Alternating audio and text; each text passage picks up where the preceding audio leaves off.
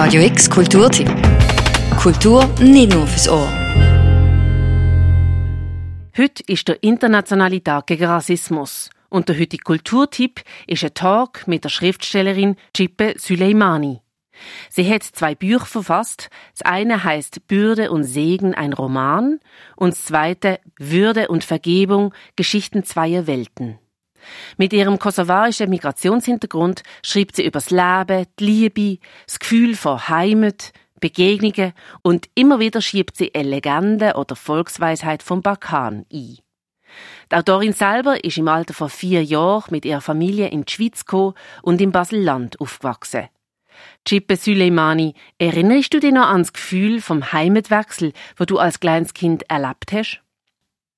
Es ist für mich so mit einer Erinnerung verbunden, wo ich gerade letztens wieder aufleben lassen habe, in, in der Erinnerung eigentlich oder im Gespräch mit meiner Mom, wo es darum gegangen ist, wie, wie sie eigentlich das erlebt hat. Meine Mom war 21, gewesen, wo sie dann äh, eigentlich das erste Mal auf Schweizer Boden gekommen ist und ich meinte 24, wo sie dann äh, in die Schweiz ausgewandert sind.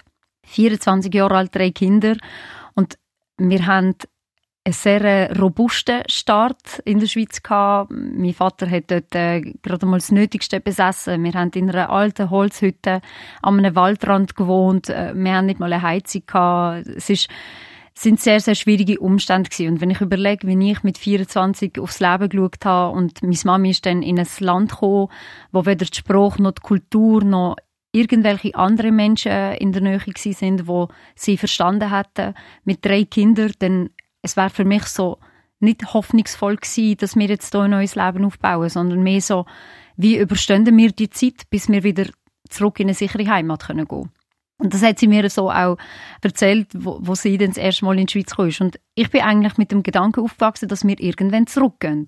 Es ist für mich nicht von Anfang an klar sein, dass ich den Rest von meinem Leben in dem Land würde verbringen, sondern mehr, das ist jetzt eine Übergangszeit, bis es daheim wieder ruhiger wird, bis wir eine gewisse Stabilität auch in der Familie finanziell haben können bewirken und dann gehen wir wieder zurück. Und dann sind zehn Jahre vergangen, der Krieg ist mittlerweile durch und dann hat mein Vater gefragt, wie wir Kinder das sehen.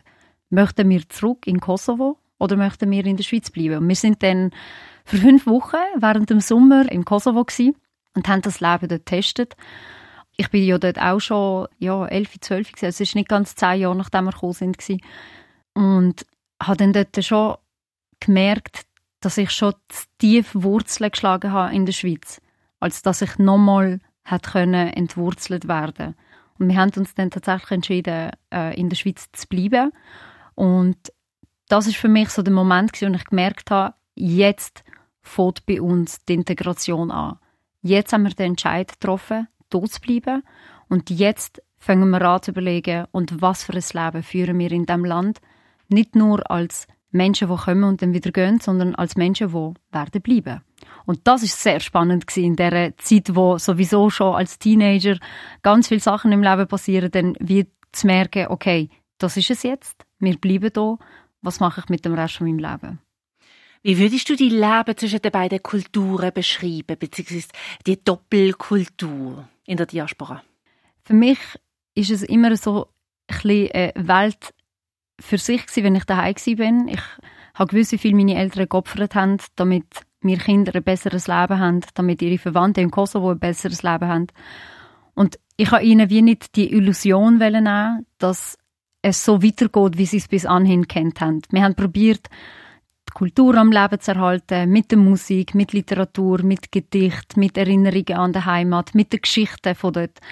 Und gleichzeitig, sobald ich aus der Haustür rausgekommen bin, hat eine andere Welt auf mich gewartet. Eine Welt, die erwartet hat, dass ich perfekt Schweizerdeutsch kann, dass ich perfekt alles verstand, was in der Welt passiert, dass ich weiß, welche Schuhe im Turnunterricht gebraucht werden, welche Schuhe im Wandern und welche Schuhe für sonst. Und es hat so viele Anforderungen gegeben, meine Freundinnen sind damals alle in die Mädchenreihe gegangen. Ich habe nicht verstanden, wie das funktioniert, ob man das extra muss zahlen. Meine Eltern sind am Existenzminimum gewesen. Es ist einfach nicht drinnen gelegen, dass ich beispielsweise ein Instrument lerne oder schon nur in die Musikschule gehen darf Ich habe immer wieder gemerkt, es gibt so viele Sachen, wo ich einfach nicht dabei sein darf.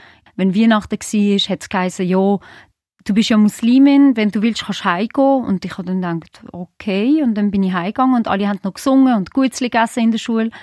Und es ist so wie gewesen, ich habe gemerkt, eigentlich gehöre ich gar nicht in die Welt. Und niemand versteht mich. Und daheim kann ich das auch nicht erzählen, die haben andere Sorgen. Und dann lernt man halt wie in beiden Welten zu überleben. So Strategien zu entwickeln, wie man es beiden Welten recht macht. Hast du auch Rassismus erlebt? Ja, als Kind versteht man natürlich nicht, was passiert, wenn einem jemand oder wenn man in einer Situation ist, wo klar rassistisch motiviert ist. Ich habe sehr viel später erst mitbekommen, dass meine Primarschullehrerin, wo immer so hart und forsch und fordernd war und mich einfach nicht hätte wollen auch aus politischer Motivation so reagiert hat. Und als Kind habe ich nur den Fehler bei mir gesucht. Ich habe nie gedacht, weil ich Albanerin bin, werde ich schlechter behandelt oder darf ich nicht mitmachen oder werde ich dort ausgrenzt und ausgelachen und bloßgestellt und muss, weil ich jetzt schon wieder beispielsweise die falschen Turnschuhe dabei hatte, alle Stühle auf den Tisch tun und den Boden putzen nach, nach dem Unterricht und alle haben dürfen heimgehen.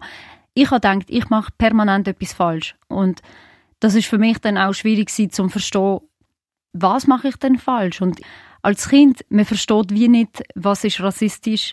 Man denkt einfach, man selber ist nicht gut genug. Und das hat mich sehr, sehr lang in meinem Leben begleitet und mich auch so klein gehalten, dass jedes Mal, wenn eine Lehrerin gesagt hat, Schau, ich denke nicht, dass du in die Schule reinpasst, ich glaube eher, das wäre gut für dich, dass ich einfach genickt habe und meine Zukunftsperspektive, und das ist wirklich, bis ich 15, 16 war, so gewesen, ich habe gedacht, mir bleibt gar nichts anderes übrig, als einfach irgendjemanden zu heiraten und eine Familie zu gründen, weil anscheinend schaffe ich es ja nicht einmal, eine Schule zu besuchen, wo, wo ich mir wünsche, oder meine Lehrerin zu meinem Vater sagt, irgendjemand muss halt auch Putzfrau sein und irgendjemand muss halt auch die Strasse bauen. Und mein Vater halt auch aufgrund von dieser Konstellation, wir sind Gast damals in dem Land, einfach denkt hat, dann ist das so und gar nicht hat können einwenden, weil einfach auch die Lehrperson so eine Autorität hat im Balkanraum, dass wir das hier in der Schweiz nie hinterfragt haben. Erst mit 22 Jahren hast du die albanische Kultur wiederentdeckt oder überhaupt entdeckt.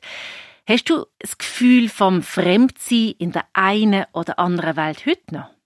Eine junge Frau hat das letztens in einem Interview so schön gesagt. Wir sind nicht halb dies, halb das, sondern wir sind doppelt.